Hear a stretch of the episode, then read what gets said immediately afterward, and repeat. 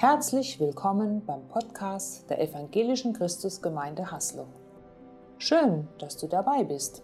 Wir wollen gemeinsam hören, was Gott heute zu uns sagt. Also, ich muss ganz laut protestieren. Jesus sollte nicht über Dinge reden, wo er kein Fachmann für ist.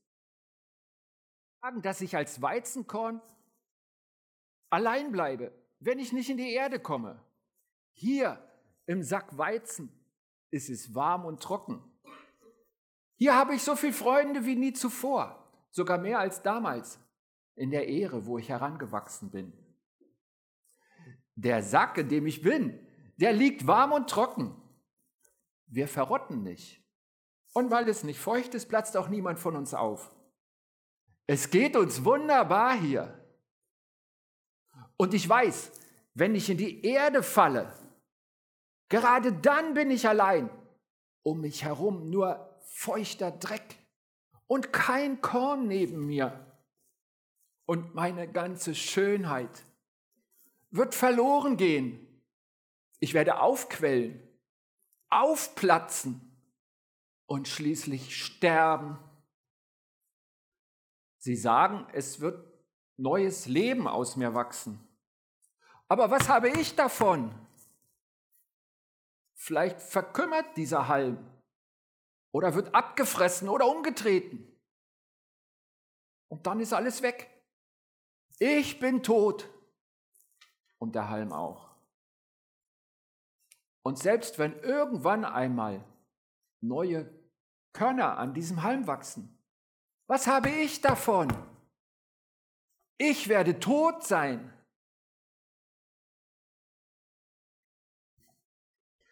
Gott hat alles gut gemacht. Wie gut, dass das Weizenkorn normalerweise kein Mikro braucht. Ihr Lieben, irgendwas stimmt hier noch nicht so, wie ich dachte. Ich glaube, es geht jetzt, oder? Uh-uh. Ich sehe ja nichts, aber ich merke, dass was nicht stimmt. Dankeschön, Olli. Ja, was sagen wir denn diesem Weizenkorn? Was meint ihr denn? Was kann man dem denn sagen? Also, wo es herkommt, das verrate ich jetzt mal. Dieses Weizenkorn ist aus dem Wort Jesu entsprungen. Ihr könnt das vielleicht da gleich mitlesen. Vielen Dank, Technik. Ist wahrscheinlich eine relativ bekannte Stelle, wenn nicht, wir lesen sie jetzt zusammen. Jesus sagt, ja, ich versichere euch, wenn das Weizenkorn nicht in die Erde kommt und stirbt, bleibt es allein. Wenn es aber stirbt, dann bringt es sehr viel Frucht. Wer sein Leben liebt, wird es verlieren. Aber wer sein Leben in dieser Welt gering achtet, wird es für das ewige Leben erhalten. Wenn jemand mir dienen will, muss er mir auf meinem Weg folgen. Mein Diener wird dann auch dort sein, wo ich bin, und mein Vater wird ihn ehren. Soweit diese Worte von Jesus, so ein paar Worte. Und ähm, wir können als erstes schon mal festhalten, was wir da merken. Gott möchte nicht, dass wir alleine bleiben. Er sagt, das wäre doch schlecht und deswegen habe ich eine Alternative für euch. Er sagt, es ist nicht gut, wenn ihr alleine seid. Er möchte das nicht. Aber er sagt auch, wir bleiben allein, wenn wir unser Leben lieben. Das heißt, wenn wir uns egoistisch um uns selber drehen. Er sagt, das ist der falsche Weg. Und ich glaube, Alleinsein, Einsamkeit, das ist so eine Art Volkskrankheit in Deutschland. Und wie kam es dazu? Ich glaube, wir haben in Deutschland erst die Großfamilie aufgelöst und jetzt nehmen wir die Familie auseinander, immer im Namen der Freiheit.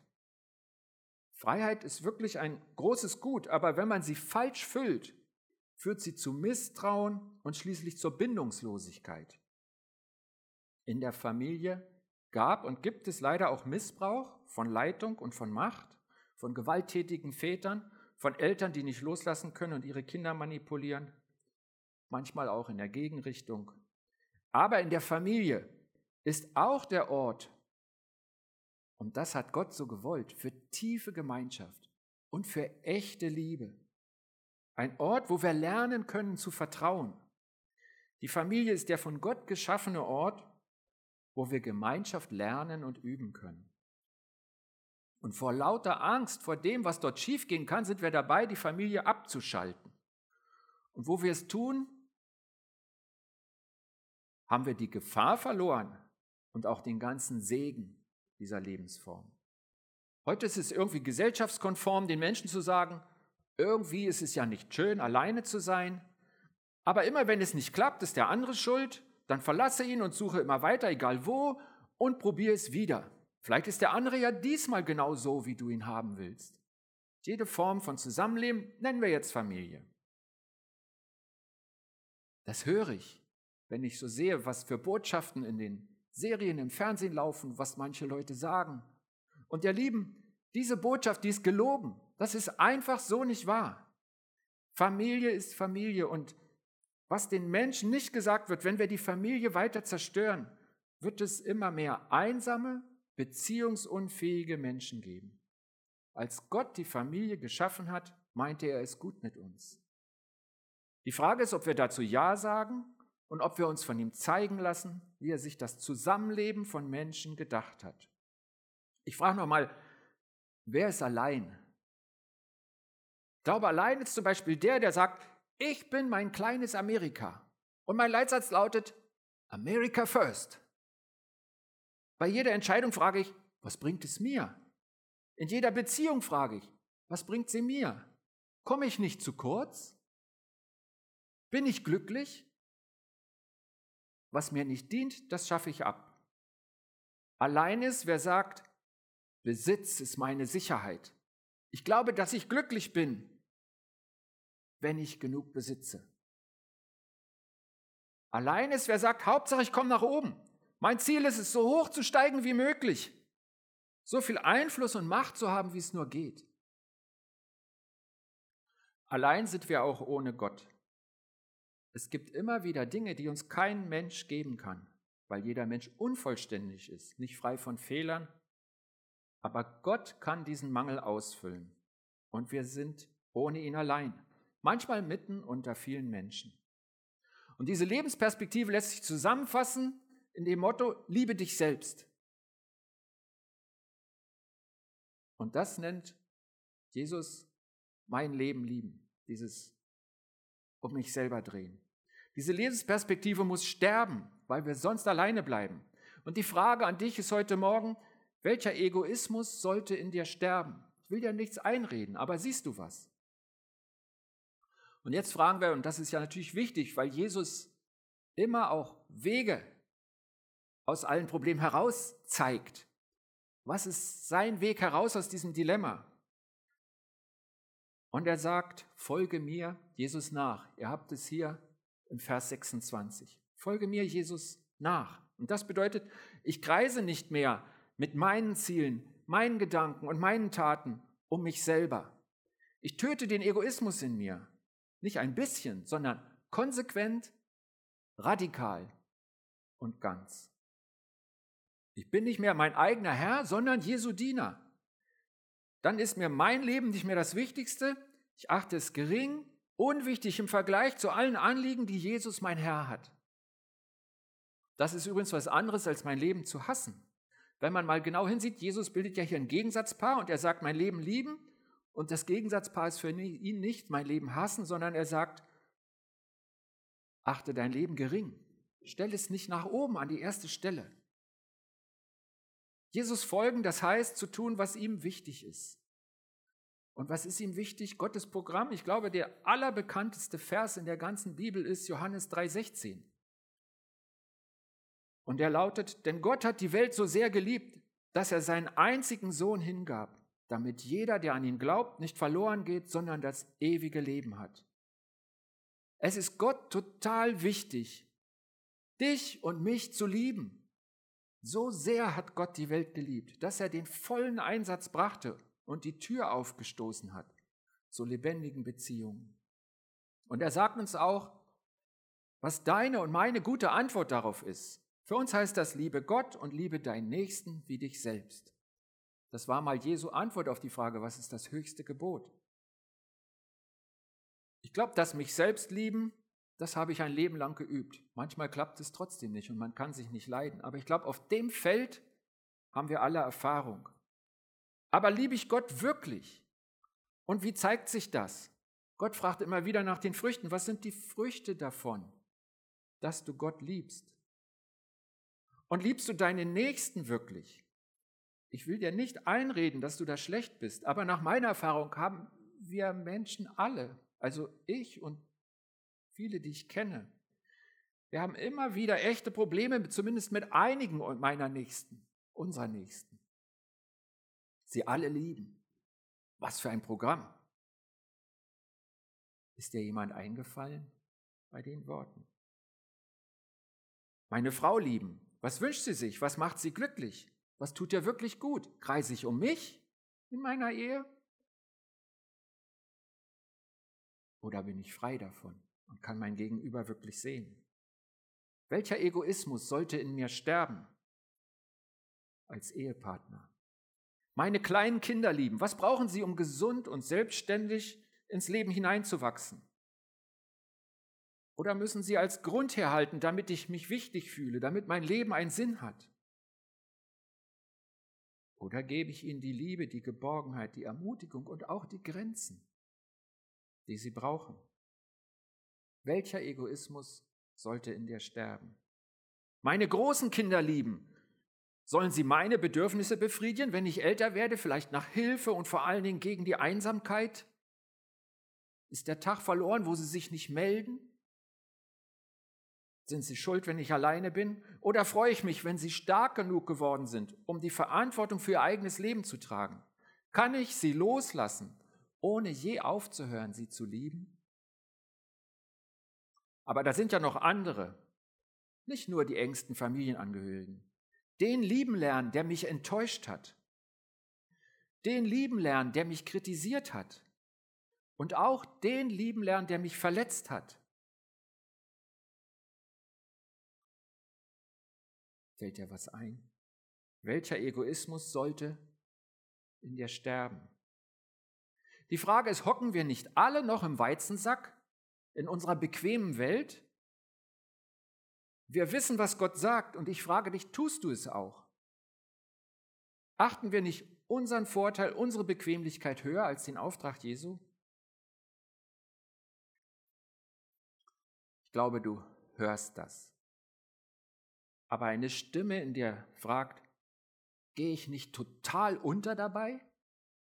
Was ist denn, wenn ich das mache? Das, Nein, das fühlt sich nicht gut an. Ich will nicht sterben. Und alle Vorstufen davon mag ich auch nicht. Ja, das sagt ein altes Ich. Aber mal ehrlich, alle, die sich für Jesus entschieden haben, wollten wir das alte Ich nicht töten, als wir Ja gesagt haben zu Jesus? Lass uns einfach neu Ja sagen zu dem, was Jesus uns sagt. Lass uns nicht auf unser altes Ich hören, sondern auf Jesus. Und Jesus verspricht, wenn du mir nachfolgst, dann wirst du dort sein, wo ich bin. Schaut mal drauf, er sagt nicht, dann bin ich immer bei dir, so ich habe diesen Cheat gezogen und habe diese Power immer bei mir, sondern er sagt, du bewegst dich, du bist da, wo ich bin. Seht ihr hier im Vers 26, ne? wo ist denn das, wo Jesus ist?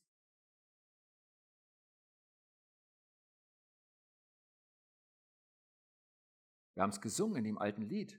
Und sehe ich Jesus auf der Erde wandeln, in Knechtsgestalt. Und die Menschen berühren und ihnen Gutes tun. Ich glaube, Jesus ist hier auf der Welt unterwegs, um Menschen zu retten, zu heilen und zu segnen. Und wenn du dem lebendigen Gott folgst, dann kommst du automatisch dorthin, wo er ist, wo er aus Liebe Wunder tut. Und wenn du seine Liebe empfängst und sie weitergibst, schenkt er dir eine neue Familie. Es gibt die Erfahrung, dass Versöhnung nicht selten Freunde schafft. Und ich liebe auch sehr den Spruch von Antoine de Saint-Exupéry, den er den kleinen Prinzen sagen lässt. Du bist ein Leben lang verantwortlich für das, was du dir vertraut gemacht hast. Ich glaube, Gemeinde ist ein Ort, wo man vertraut wird mit Menschen, denen man so im Alltag nicht begegnen würde. Und das ist manchmal Herausforderung und ich glaube, da steckt die Chance für ganz viel Segen drin. Jetzt habe ich gesagt, vielleicht habt ihr es noch im Ohr, Familie ist ein Segen Gottes, aber auch, du sollst deine Kinder loslassen und sie ziehen lassen. Ist das ein Widerspruch? Das ist kein Widerspruch, denn eine Gemeinschaft, die auf Liebe gegründet ist, ist immer eine freiwillige Gemeinschaft. Das fing schon bei Jesus und dem Programm an, wo er ein paar Menschen geschult hat und sie herangezogen hat für seinen Dienst. Aber als viele wegliefen, hat er gesagt, wollt ihr auch weglaufen? Ihr könnt gehen, bei mir ist man immer freiwillig. Und das können wir von ihm lernen. Das gilt auch für die Gemeinschaften, die wir bilden. Eine Gemeinschaft, die auf Liebe gegründet ist, ist immer eine freiwillige Gemeinschaft. Wenn deine Kinder gehen, dann lass sie ziehen. Es ist auch nicht immer lieblos von ihnen, denn so wie Erwerbsleben heute in unserer Gesellschaft funktioniert, können sie oft gar nicht anders. Aber Gott gibt dir Familie. Die Gemeinschaft der glaubenden Christen nennt Gott Familie. Und Jesus sagt, das kannst du in Matthäus 19 nachlesen, jeder, der meinetwegen Haus, Brüder, Schwestern, Vater, Mutter, Kinder oder Äcker, also Besitz, verlassen hat, bekommt es hundertfach zurück und wird das ewige Leben erhalten. Ein Versprechen von Jesus. Hundertfach? Das klingt ja wie der größte Segen im vierfachen Ackerfeld, wer dieses Gleichnis von Jesus kennt. Eine Ehre mit hundert Körnern. Und Jesus sagt, das kannst du in Matthäus 12 nachlesen, wer ist meine Mutter und wer sind meine Brüder? Diese Leute hier sind meine Mutter und meine Brüder. Und er zeigte auf seine Jünger. Jesus sagt uns, jeder, der Vater und Mutter und Familie verlässt oder wer keine Familie hat, dem schenke ich eine neue Familie. Es liegt an uns, hier in dieser Gemeinde, dass wir Familie haben und dass niemand einsam ist. Schau dich um, ganz praktisch oder in Gedanken, im Geiste. Siehst du jemanden, der einsam ist? Und bist du vielleicht in der Lage, das zu ändern? Jesus sagt uns, folge mir nach und ich führe dich zu den Menschen, dort bin ich. Das ist ein Konzept, ein guter Weg Gottes gegen Einsamkeit. Da liegt Segen drauf. Das macht er vor und er sagt, kommt mit, folge mir nach. Das ist ein guter Weg. Er hat aber noch einen zweiten Weg. Wir haben gesagt, wo ist Jesus auf dieser Erde? er geht zu den Menschen. Aber er hat ja auch gesagt, ich gehe zum Vater. Es ist ja so, dass er den Geist in unser Herzen ausschüttet und im Geist ist er bei uns, aber er ist zur Rechten Gottes. Er ist im Himmel, er ist beim Vater. Und er hat gesagt, mein Diener wird dann auch dort sein, wo ich bin und mein Vater wird ihn ehren. Das ist hier der letzte Satz. Ne? Schauen wir mal auf Paulus. Der berichtet in seinem zweiten Brief an die Korinther, er wurde in den dritten Himmel entrückt. Und dort hört er übernatürlich Gottes Reden, ist gestärkt und hat Sinn und Richtung für sein Leben. Ich weiß nicht, wo der dritte Himmel ist, aber das ist doch bei Gott, oder? Er ist dort, wo ich bin, sagt Jesus. Und Paulus hat das erlebt. Paulus war Single, aber er lebte in der Gemeinde Gottes und er war bei Gott in seiner stillen Zeit lässt Gott ihn seine himmlische Wirklichkeit schauen. Er war bei Gott und dort war er nicht allein. Paulus. Und schauen wir Johannes an, der diese Worte berichtet hat, über die wir heute nachdenken. Es war Christenverfolgung. Johannes war schon alt und er wurde verbannt auf die Gefangeneninsel Patmos, getrennt von der Gemeinde. Kannst du am Anfang von der Offenbarung lesen, im letzten Buch der Bibel. Und dort ist er im Geist, wie er sagt, und der Geist lässt ihn Gott hören. Und im Geist sieht er Gott auf seinem Thron sitzen. Kannst du in Offenbarung 4 nachlesen. Und dort begegnet er himmlischen Wesen, Gottes Gegenwart. Und dort hört er Gottes übernatürliches Reden und hat davon ein ganzes Buch schreiben können. Das war auch sein Auftrag. Gott beauftragt ihn dazu. Das kann man nicht machen. Wir sind so gerne Macher. Das kannst du nicht machen. Das ist Wirken des Geistes. Aber Willst du das überhaupt?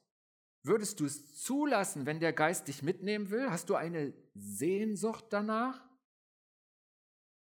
Wie ist so deine innere Reaktion dazu? Wie denkst du darüber? Sagst du, Herr, nimm mich auch mit dem Geist zu dir? Wenn das möglich ist, dieser Moment, Paulus und Johannes mit Jesus auf dem Berg der Verklärung, wenn es diese Momente gibt, die mich stärken, dann Herr, dann schenk sie mir. Oder sagst du, Nein, nein, lieber nicht. Also das, das ist mir zu fremd. Und äh, da verliere ich ja die Kontrolle. Nee, das steht vielleicht in der Bibel, aber nee. Du weißt ja, bei Gott gibt es nur Freiwillige. Er wird dich nicht zwingen. Ich liebe einen Notizblock, den mir die Petra Seidlitz mal gegeben hat. Der ist aus dem Franke Verlag. Irgendwo ist er. So sieht er aus. Und äh, ich benutze ihn ganz selten, er ist immer noch nicht alle. Sie sagt, sie hat keine mehr, dabei hatte sie mehr als ich. Ich hatte nur den. Ähm, der Franke Verlag steht nun nicht in der Gefahr, zu charismatisch zu sein. Nicht? Das ist unser Verlag in Marburg da. Und die haben diesen Blog rausgegeben und haben da einen Paul E. Miller zitiert. Hm, den kenne ich nicht. Aber der hat mal gesagt, wer betend lebt, verliert die Kontrolle und gewinnt Freundschaft mit Gott. Wer betend lebt, verliert die Kontrolle und gewinnt die Freundschaft mit Gott. Und dieser Satz fordert mich positiv heraus, weil ich merke, ich möchte gern die Kontrolle behalten. Und dann sagt er mir, pass auf, du kannst nicht beides haben.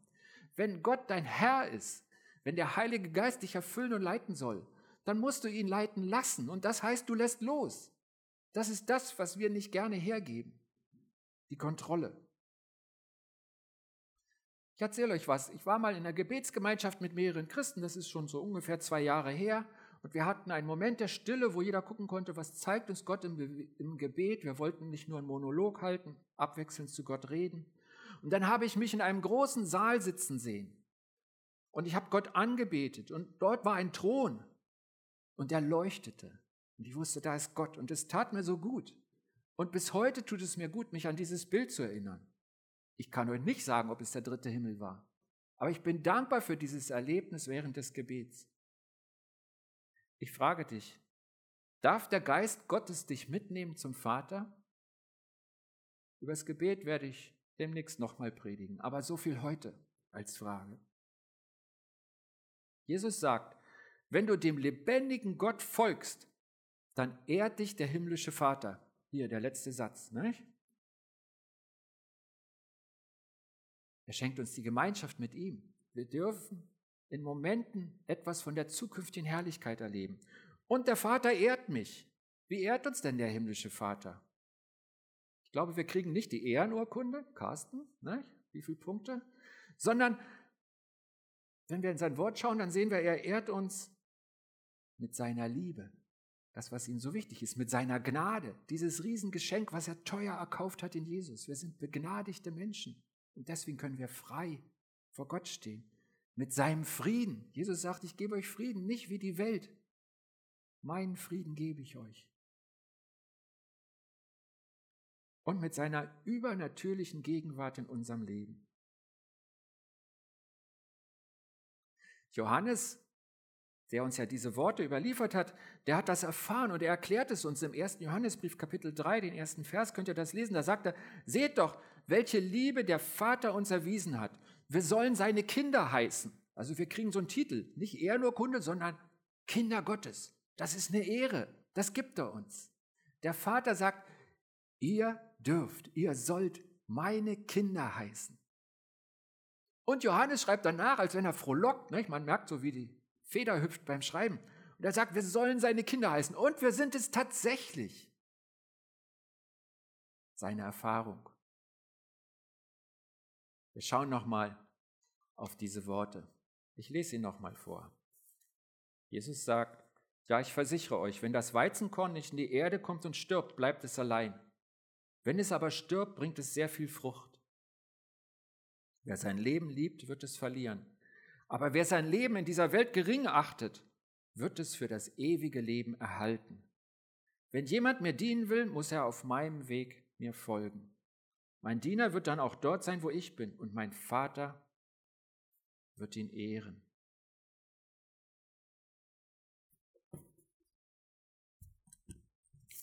Ich habe noch eine Bitte an euch.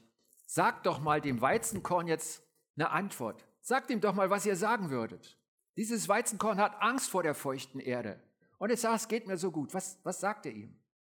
Habt ihr Vorschläge? Ihr dürft reinrufen. Es lohnt sich. Okay, jetzt weiß ich nicht mehr als vorher, aber Ermutigung. Andreas glaubt, es lohnt sich und ich kenne ihn, Andreas. Wachse. Oh, ich finde, ich bin schon ganz schön groß, aber okay. Ja, das befürchte ich auch. Dankeschön.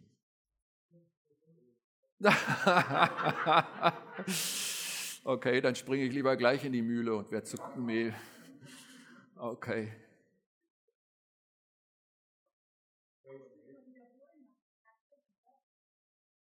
Okay. Ja, ich habe so viele gute Tipps gekriegt. Also, ähm, es lohnt sich, wurde mir gesagt. Und das ist eine echte Ermutigung. Ich soll wachsen, wurde mir gesagt. Und ähm, im Sack bleibt das Leben sinnlos. Das macht mich echt nachdenklich. Sterben muss ich sowieso, wurde mir gesagt. Da fiel mir gleich die Kornmühle ein. Okay. Habt ihr noch ein gutes Wort an Weizi?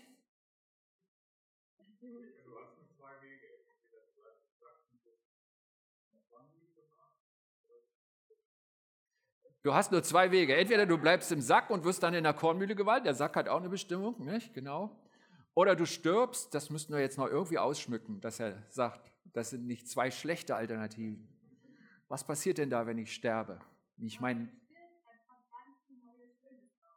wenn ich sterbe, kommt ganz viel Neues Schönes raus. Ich danke euch. Ich glaube, ich gehe ermutigt in meinen Tag als Weizenkorn.